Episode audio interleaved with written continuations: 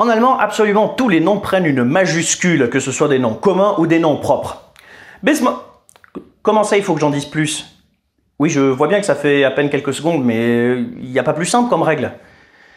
Bon, mais je vais en dire plus quand même. Euh, Qu'est-ce que je peux dire? Euh, Oui, par exemple, dans la phrase à Noël, je vais voir mon papa, ma maman, mon, ma mamie et mon papy. euh, Ça va donner zu Weihnachten werde ich meinen Papa, meine Mama, meine Oma und meinen Opa sehen.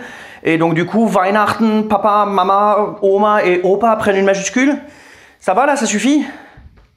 Toujours pas, d'accord. Euh, oui, ça permet par exemple de facilement différencier un verbe d'un nom issu d'un verbe. Par exemple, essen avec une minuscule, c'est manger. Das Essen avec une majuscule, c'est la nourriture. Donc si par exemple vous dites ich werde das Essen essen, je vais manger la nourriture, euh, bah, du coup vous savez que Essen avec une majuscule c'est le nom et Essen avec une minuscule, bah, du coup c'est le verbe.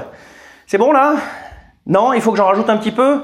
Euh, ça permet par exemple de différencier entre deux mots qui vont s'écrire exactement pareil mais qui n'auront pas la même fonction. Par exemple, arm avec une minuscule, c'est pauvre. Der arm avec une majuscule, c'est le bras. Donc du coup, euh, vous savez très bien lequel est un nom et lequel est un adjectif euh, si vous mettez justement la majuscule. Alors que justement, si vous dites le pauvre, ce sera der arme, donc du coup, il y aura un e en plus pour pouvoir différencier les deux. C'est bon là, je peux m'arrêter? Ok, bon ben, euh, bis.